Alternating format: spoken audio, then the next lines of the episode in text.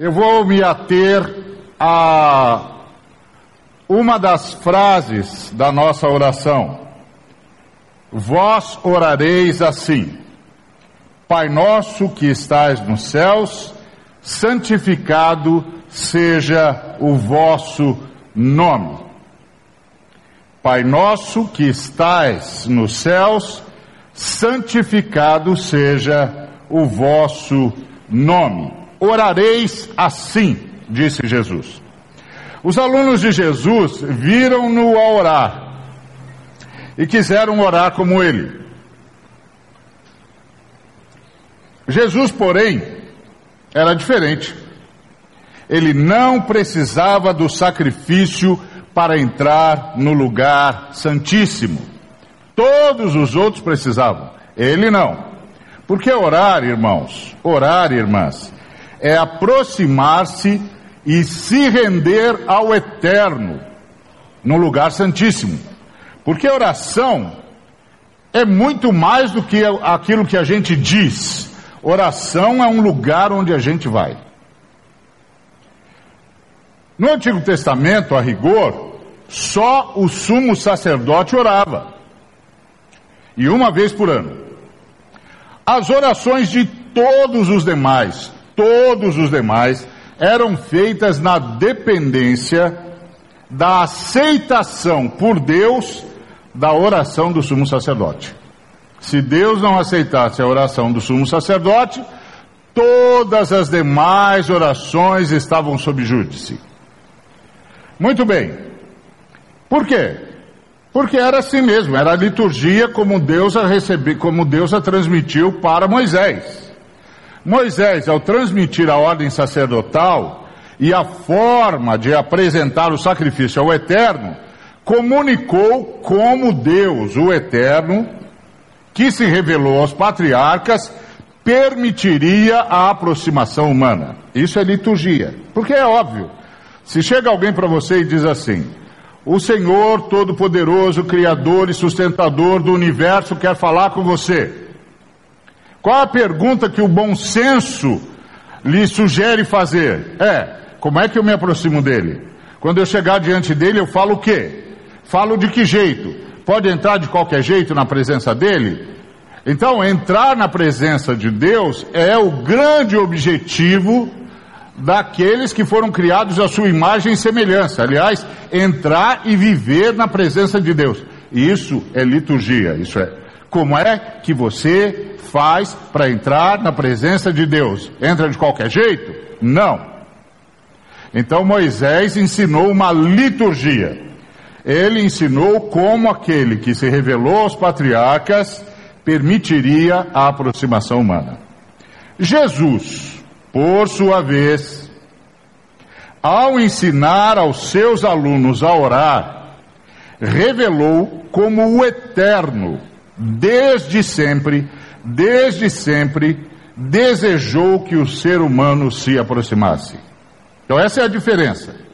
Moisés também ensinou a aproximar-se de Deus. E para aproximar-se de Deus do jeito de Moisés, tinha todo um segmento processual que passava por todas as escalas de ação do sumo sacerdote e dos sacerdotes que o ajudavam. Jesus, ao ensinar a oração que nós chamamos do Pai Nosso, mostrou um outro caminho.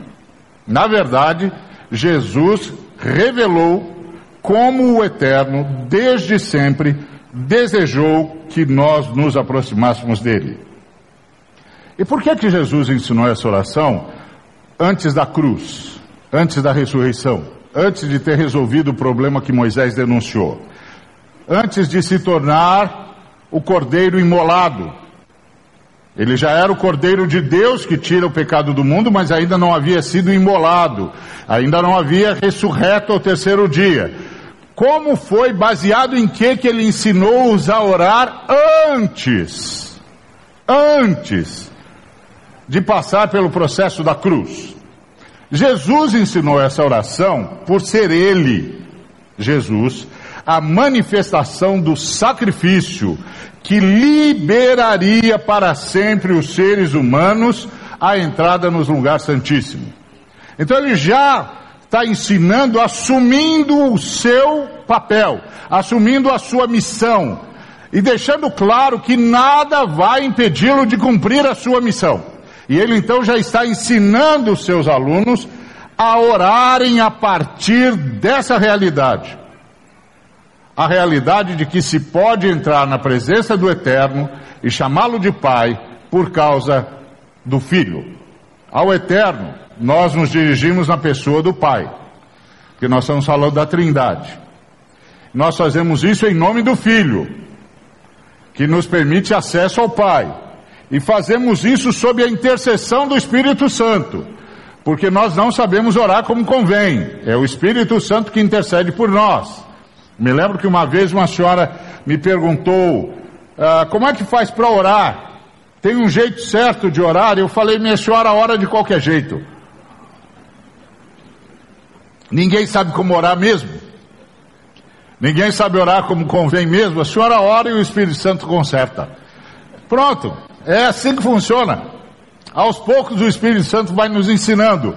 Agora a gente tem de lembrar que orar é entrar na presença do Eterno. Em nome do Filho em nome do Filho, sob a intercessão do Espírito Santo. Como o Eterno nos predestinou para Ele, para que por meio do Cristo fôssemos adotados como seus filhos, como está escrito em Efésios capítulo 1, versículo 5, o que que a gente conclui? Que o Eterno sempre desejou ter com cada um de nós um relacionamento paternal. Se Deus escolheu você para ser seu filho, sua filha, o que é que você conclui? Que ele sempre quis ter com você um relacionamento paternal. E é por isso que Jesus Cristo, quando começa a oração, nos ensina a chamar o Eterno de Pai. Porque esse é o relacionamento que o Eterno sempre quis ter com você, com cada um de nós e com todos nós. Agora, entre nós e a paternidade do Eterno havia transgressão. Que o sacrifício no templo solucionava, mas temporariamente. Por quê? Quem de fato deveria morrer não era o cordeiro, o cordeirinho, era o pecador. Mas com a morte do pecador, quem a paternidade divina abraçaria? Quem? A menos que fosse possível a alguém morrer como pecador, porém continuar a existir como ser humano. A menos que fosse possível alguém morrer como pecador e continuar a existir como ser humano. Foi isso que Jesus Cristo veio providenciar. Ao ensinar aos seus alunos a chamar o Eterno de Pai, Jesus anunciava que haveria de solucionar a questão que impedia o Eterno de nos adotar. Por isso ensina seus alunos a orar, ou seja, a entrar no lugar santíssimo sem nenhuma mediação humana. A simplesmente se ajoelhar e dizer, Pai Nosso. Ou ficar de pé mas entrar no Santo dos Santos e dizer: Pai Nosso, que é onde eu e você entramos quando nós oramos. Você começa a orar e você pensa que você está no mesmo lugar onde estava quando começou? Não. Você agora está no lugar santíssimo, porque é no lugar santíssimo que a gente ora. E isso é possível por causa do Filho e lá contamos com a intercessão do Espírito Santo. Então, Jesus ensinou os seus discípulos, na prática, a se aproximarem já confiados na obra de expiação, na sua obra de expiação. Então se lembre, orar é entrar na presença do Eterno, no lugar santíssimo, e falar-lhe como nosso Pai e falar-lhe como nosso Pai, graças a Jesus, o Cordeiro de Deus, que tira o pecado do mundo. Então, meu irmão, minha irmã, ore. Ore, esse é o seu maior privilégio, é o meu maior privilégio, é o nosso maior privilégio. Ore. Eu e você podemos, por causa do sangue de Jesus, entrar na presença do Senhor no Santo dos Santos e falar-lhe como ao nosso Pai e como nosso Pai. Agora, o que significa fazer essa oração? O que que essa oração, uma vez respondida por Deus, vai provocar em nós? O que? O que que isso vai gerar em mim? O que que vai gerar em você? Orar é imperativo. Vós orareis. Orar é imperativo. E o que é que essa oração vai gerar em mim e em você? Vamos começar com Pai Nosso. Pai Nosso. Poder falar ao Pai do Senhor Jesus. Poder falar ao Pai do Senhor Jesus. Na qualidade de também filho dele é um privilégio indescritível. Chamá-lo de Pai Nosso é celebrar uma restauração extraordinária operada por Ele. Então lembra, o Pai é Pai de Jesus, o Filho que se fez carne e habitou entre nós. Como Paulo sempre dizia, Deus e Pai de nosso Senhor Jesus Cristo.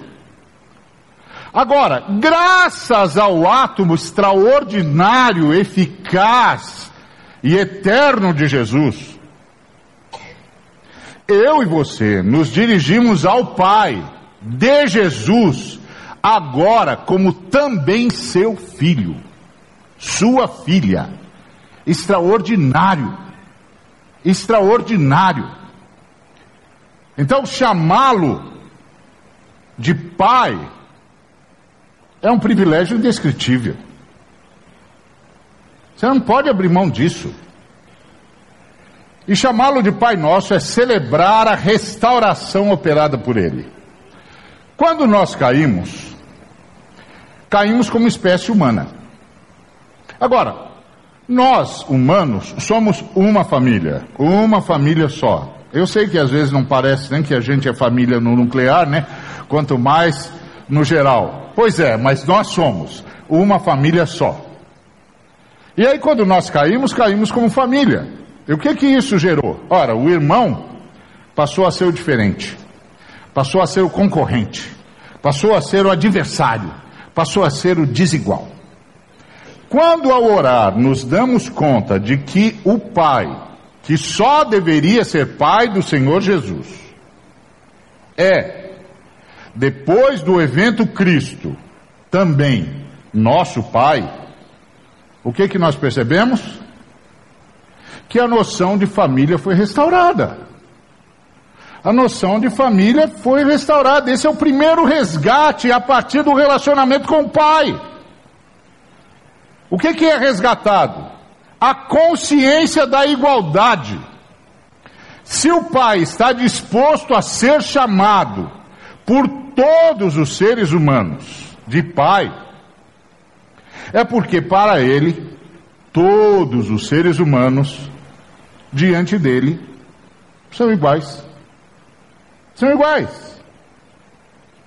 Esse é o grande sonho de Deus, voltar a haver igualdade, noção de igualdade entre nós. Então, quando a gente ora, e todas as vezes que a gente ora, o que vai ser operado em nós essa noção, que nós primeiro vamos ganhar essa consciência. Somos todos iguais. Claro que isso vai mudar todos os relacionamentos. A começar dos relacionamentos na família. Então, amados, Pai Nosso, Pão Nosso, Perdão Nosso e Libertação Nossa, que são expressões e conclusões dessa nossa oração, nos dão uma nova dimensão do relacionamento humano. Uma nova dimensão do relacionamento humano. Qual é? Ora, a quebra da noção do outro. A quebra da noção do outro. Por quê? Porque o outro tem que ser necessariamente o que eu não sou. É um princípio, né? Lógico. Brinquei hoje de manhã com o Levi, dizendo, por exemplo, eu sei que não sou o Levi, o Levi sabe que não, sou, que não é eu. Tá certo? Isso é um começo interessante. Embora nós dois usemos suspensório, e que fique claro que eu comecei a usar primeiro, e que ele usa porque é gordinho, e eu uso apesar desse corpo de bailarino espanhol, fica claro que nós não somos, não somos a mesma pessoa. Mas o que a Bíblia está tentando nos ensinar é que o fato de nós não sermos a mesma pessoa não significa que o Levi tem de ser o outro. Porque o outro é aquele que tem de ser necessariamente o que eu não sou. E também necessariamente tem de ter ou tem que ter o que eu não tenho. É o outro.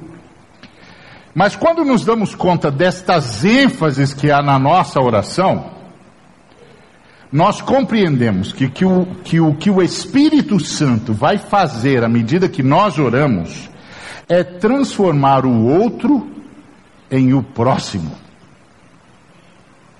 É isso que o Espírito Santo vai fazer à medida que nós oramos. À medida que nós oramos, a ação do Espírito Santo é, um, nos dá consciência da igualdade, e dois, quebrar a noção do outro, trocar a noção do outro pela noção do próximo. Então ele deixa de ser o outro para ser o próximo. O próximo, no ensino do Senhor Jesus, é aquele a quem eu devo querer que seja como eu. É aquele que eu quero que tenha acesso a tudo que eu alcanço. É outra consciência. O próximo é alguém a quem eu devo amar. E por quem? A exemplo da parábola do samaritano, eu devo me responsabilizar. O próximo é o igual. É a quem eu devo amar como amo a mim mesmo. Alguém, portanto, que tem por definição a mesma extensão que eu. O próximo. E essa noção que o Espírito Santo vai mudar em mim e em você à medida em que nós oramos. Aliás, essa noção nos remete à duplicação do ser humano. Certo? O ser humano foi duplicado. Uma vez uma pessoa disse para mim assim: Ah, Deus me criou assim, é, porque Ele queria que eu tivesse isso, isso e aquilo aqui no corpo assim, assado e tal, tal, tal, tal, tal, e vivesse assim, assim, assado. Eu disse, querido, Deus não criou você.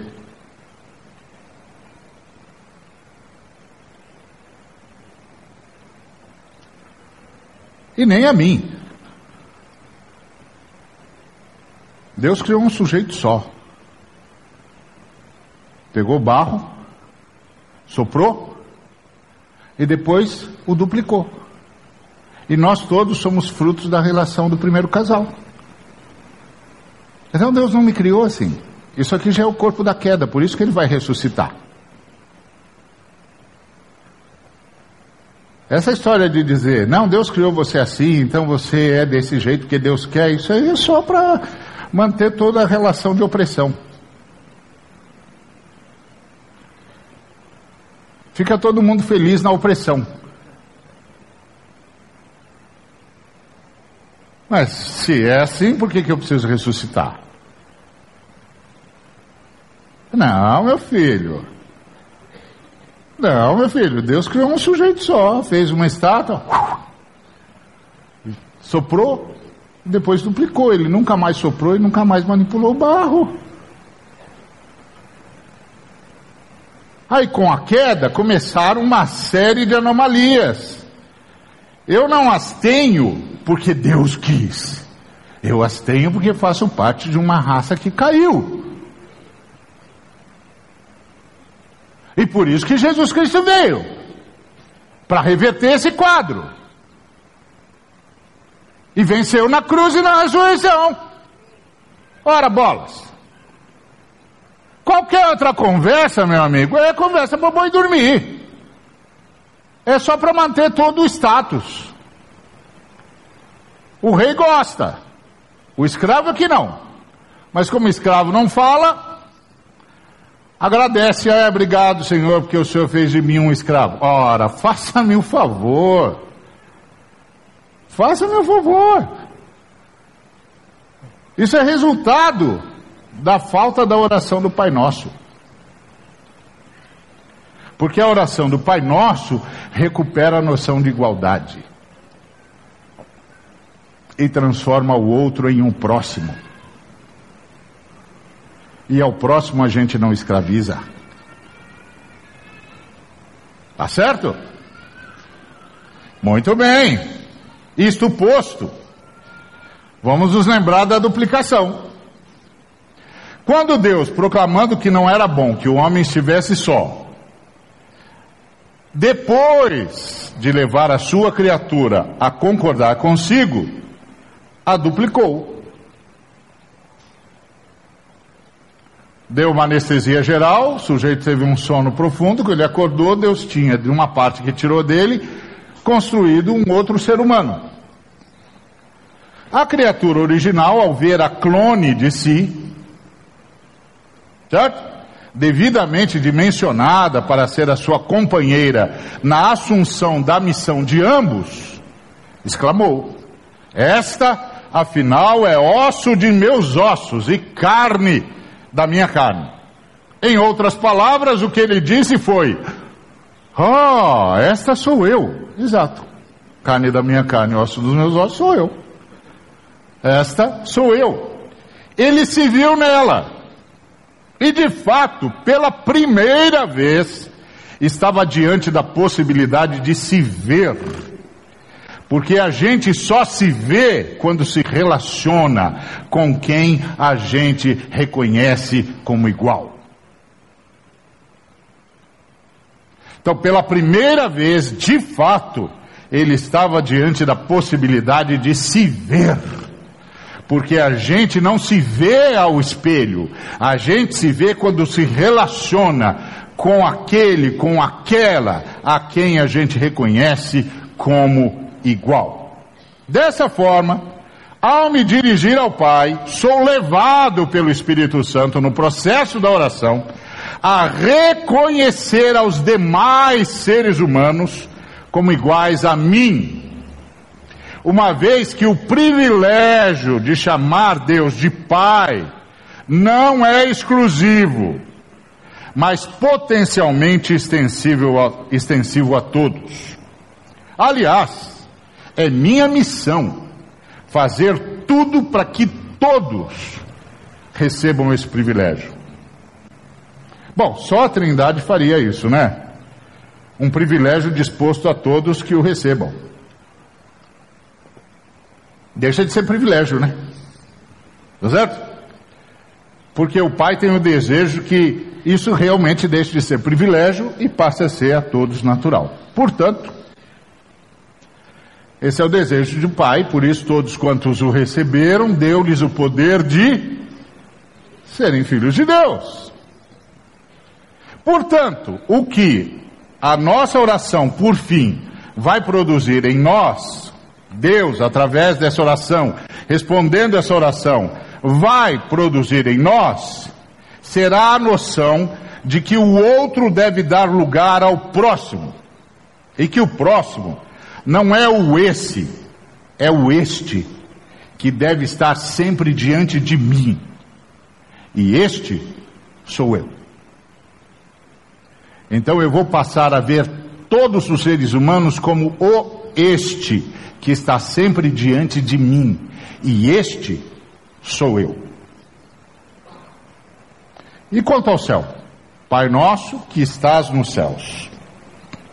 Os antigos hebreus consideravam três céus: o céu, morada espiritual, o céu, firmamento, morada das estrelas, e o céu atmosférico, a nossa morada. Jesus nos ensina que o Pai Nosso, o Pai Nosso, está nos três céus. Logo, o Pai Nosso está em todos os lugares. Ou, como mais tarde o próprio Jesus revelaria através do Paulo, todos os lugares estão em Deus. Porque é nele que vivemos, nos movemos e existimos. Em outras palavras, Deus está porque é. Deus é. Deus está. Deus é. Deus banca a sua própria existência. Deus é. Deus está. E nós estamos nele. Por certo, muitos, em muitas culturas, têm se perguntado: onde está o universo? Ele olha para cima e tal, vê e tal. Onde está o universo?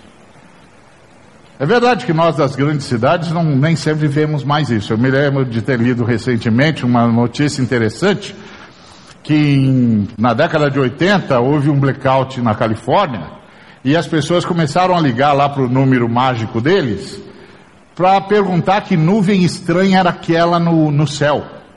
E os caras de lá diziam é a Via Láctea. que eles, por causa da cidade, nunca tinham visto a Via Láctea. Então a grande pergunta é: onde está o universo? Onde está o universo macro e micro? Onde está todo mundo? Onde estamos todos? Onde eu estou? Provavelmente essa pergunta já foi feita por muita gente em muitas culturas. Muito bem, nós estamos naquele que está em todos os lugares e em quem todos os lugares estão. Nós estamos em Deus.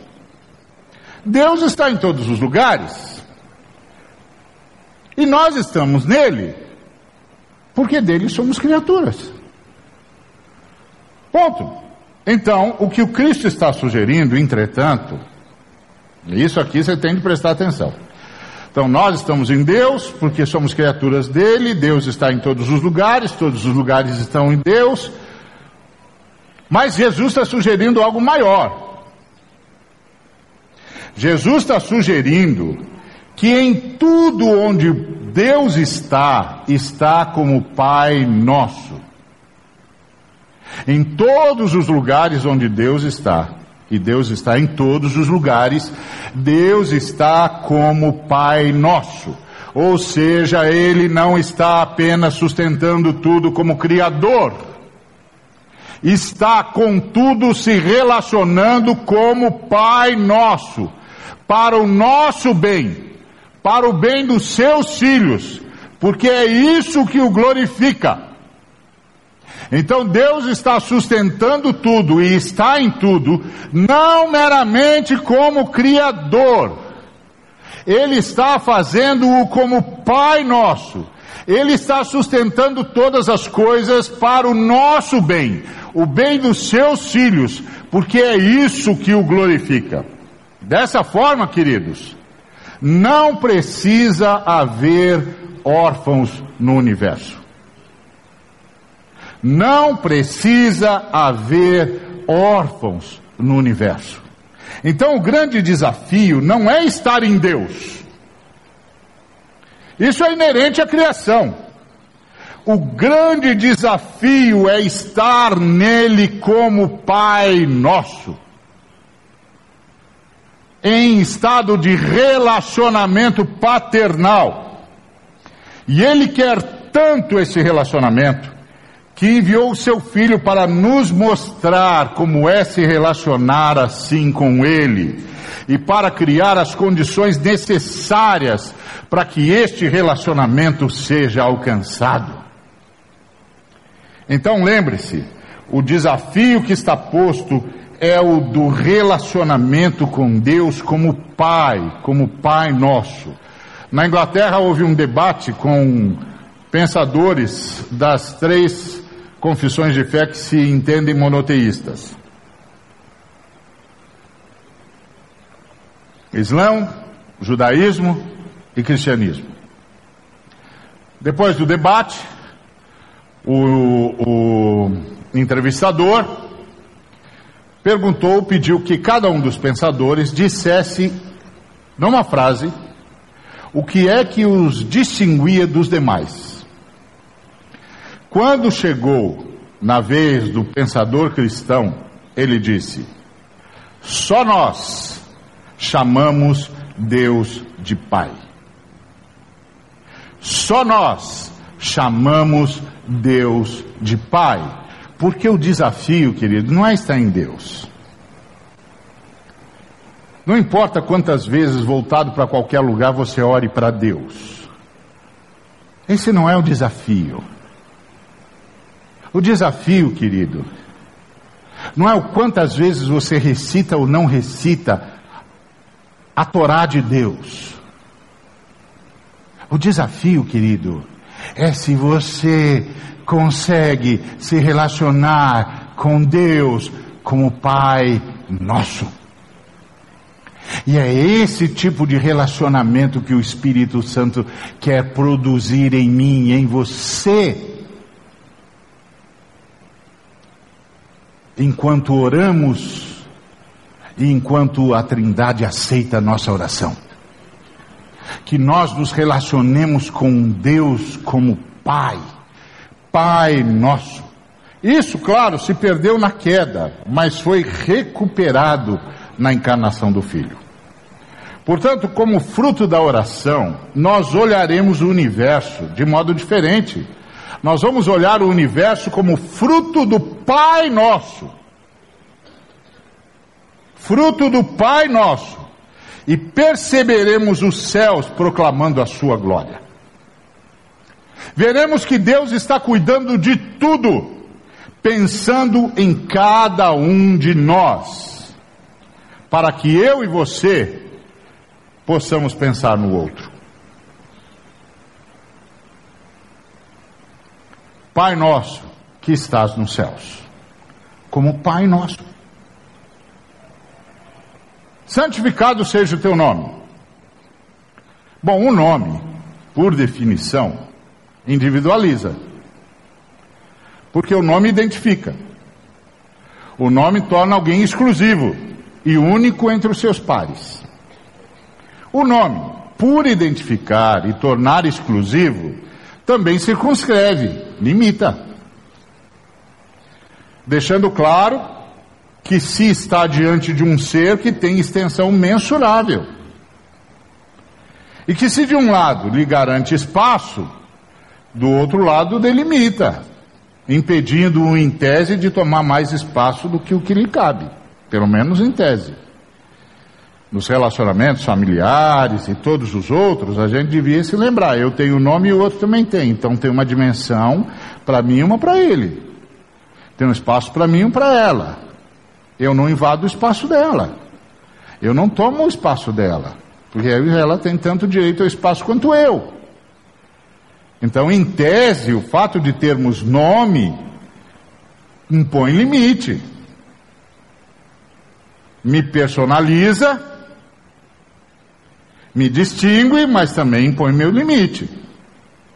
Em tese. Porque parece que tem gente que não cansa de ter. Muito bem, esse é o ponto.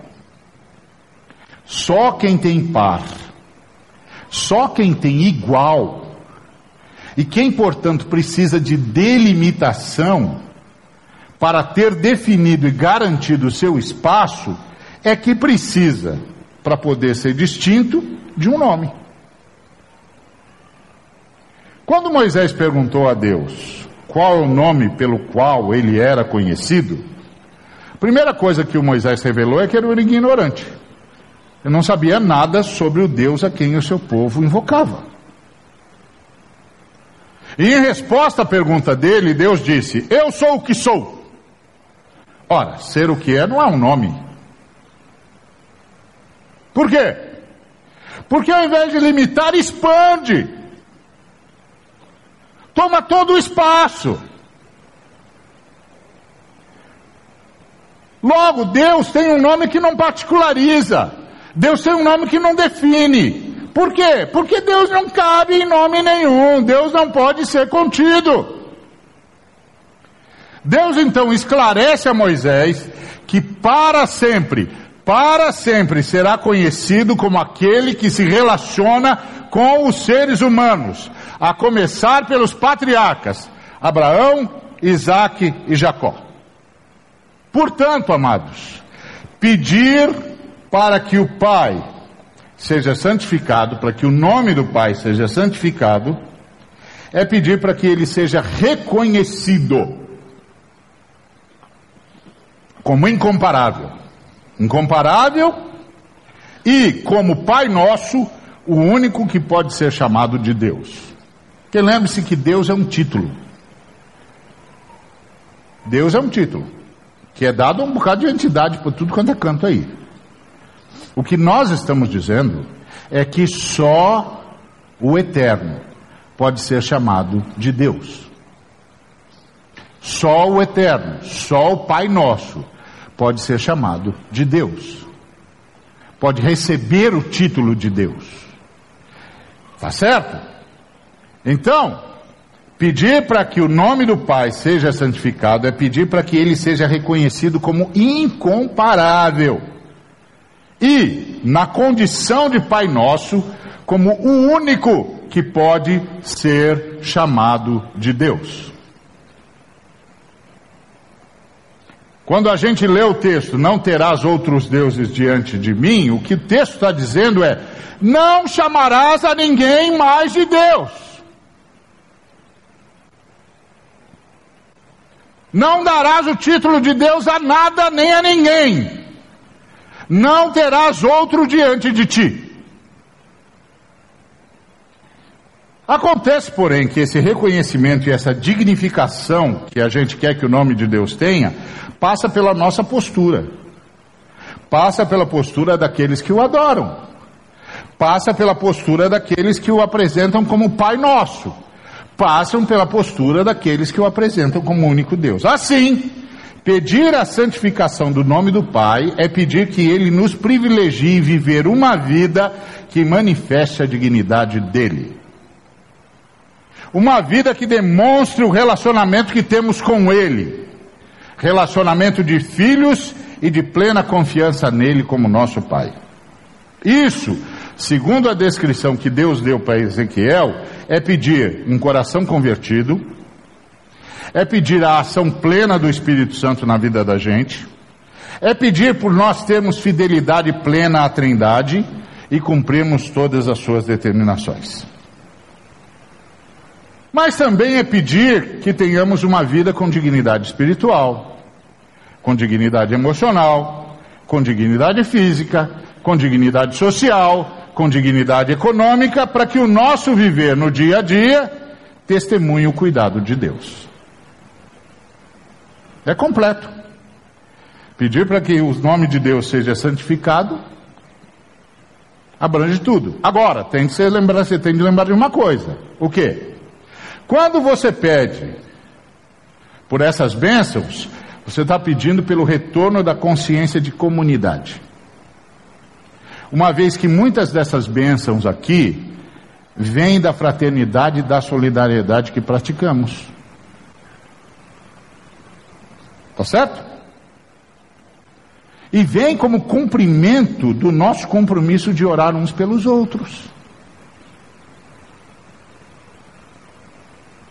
Então nós estamos pedindo para Deus fazer tudo isso na gente para que todo mundo veja que ele é incomparável. Então Deus vê que ele é incomparável quando olha, as pessoas veem que Deus é incomparável quando olha para mim e diz: "Uau! Você realmente ama as pessoas. Você realmente trata todo mundo como igual. Você realmente é cheio do Espírito Santo. Você realmente tem um relacionamento de filho com o pai. Você realmente confia em Deus. Pronto, isso é que vai tornando o nome de Deus único. Você realmente é solidário. Você realmente ora pelos outros. Você realmente reparte. É isso. Eu não canso de contar uma história que eu vi de um homem que lá na China, uh, tinha uma plantação de arroz, o arroz precisa de muita água, ele criou um projeto de irrigação para o arrozal dele. Os vizinhos boicotaram, sabotaram. Ele era crente, resolveu simplesmente arrumar o, o, o boicote e continuar a vida. Os vizinhos sabotaram a segunda vez. Ele foi lá, arrumou, decidiu continuar a vida. Os vizinhos sabotaram a terceira vez. Ele falou: Isso não vai prestar. Isso não vai prestar. Aí ele reuniu os presbíteros da igreja e disse: Pessoal, a situação é essa, o que, que eu faço? Aí os presbíteros pediram uma semana, foram jejuar e orar. Uma semana depois chegaram para ele e disseram: Nós temos uma palavra de Deus para você. Qual a palavra? Deus disse para você primeiro fazer um sistema de irrigação para os vizinhos, depois consertar o seu. Como ele era desses crentes bons, que agora se manda isso para um crente, ele muda de igreja. Mas hoje, né, naquela época não era assim. Ele era dos bons mesmo. Ele falou: ah, vou fazer isso. Aí foi, fez o sistema de irrigação para os vizinhos, depois consertou o dele. Um dia, na hora do chá, ele estava em casa, os vizinhos chegaram, bateram a porta, ele abriu. Os vizinhos perguntaram se podia tomar chá com ele, ele disse que sim. Aí quando está no ritual do, do chá, um vizinho diz, escuta, você sabia que foi que tinha sido a gente, não sabia? Ele falou, sabia. Voltou o silêncio. Pouquinho depois, o vizinho, outro vizinho interrompeu o silêncio e disse: E por que que você fez o que você fez? E ele respondeu: Sirvo a Jesus Cristo, o Deus vivo que veio em carne para nos libertar, ele me ensinou a fazer isso. Voltou o silêncio. Mais um tempinho, o outro vizinho disse: Escuta, Fala mais de Jesus para nós, porque nós queremos ouvir de um Deus que é capaz de fazer isso na vida de um ser humano. Isso é santificar o nome de Deus. É isso que nós estamos pedindo. Nessa oração aí.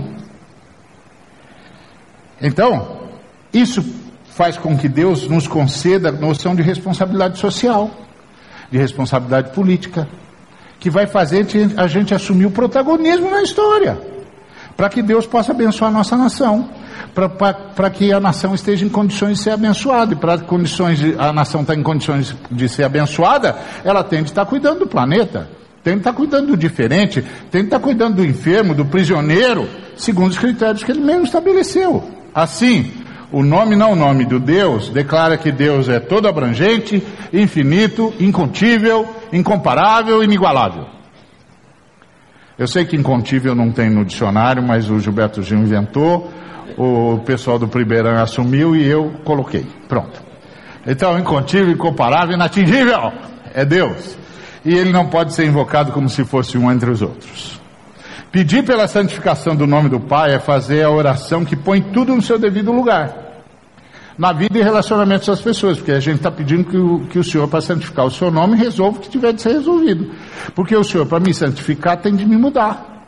Essa é a oração. Quando eu peço, santificado seja o teu nome, ele, eu estou pedindo, muda em mim o que tiver de mudar, para que todo mundo saiba que o Senhor, só o Senhor é Deus. E que o Senhor é o Pai nosso. Então, se o seu filho estiver dando problema, não adianta ficar dando sermão para ele. Fala assim, pai, uh, santifica o teu nome na vida do meu filho. Para santificar o, o, o, nome dele na vida do seu filho, ele conserta o menino. Pode aplicar para a esposa, para o esposo, para os negócios, pode aplicar para tudo, porque o Senhor é Senhor de tudo, tá? Santifica o teu nome. Ele, para santificar o nome dele, conserta tudo. Até você. Então pedir pela santificação do Pai é fazer a oração que põe tudo no seu devido lugar. Vida e relacionamentos da pessoa, vida da comunidade, nas circunstâncias, etc. Ok? Então vamos recordar? Orar é entrar na presença do Eterno, no lugar santíssimo e falar a Ele, dirigindo-se a Ele como nosso Pai. O que é possível graças a Jesus, o Cordeiro de Deus, que tira o pecado do mundo. Quando eu começo a falar com o Pai, fazer essa oração, o Pai vai me levar a reconhecer os demais seres humanos como iguais a mim. E mais, ele vai fazer com que eu me envolva no anúncio da mensagem para que todo mundo possa ter o mesmo privilégio. E mais, ele vai levar que eu deixe de considerar a pessoa como o outro e passe a considerá-la como o próximo. E mais, ele vai me levar a ter um relacionamento com ele como pai, porque desse relacionamento depende de todos os outros relacionamentos. Como fruto do universo, eu vou ver tudo como obra do Pai Nosso, feito para o bem daqueles que Ele ama. Verei Deus cuidando de tudo. E verei que Deus é realmente alguém que tem de ser honrado de forma exclusiva. É bastante coisa, não é? Então o que, que nós vamos fazer, irmãos? Orar. Vamos orar. Pai nosso, que estás nos céus. Venha.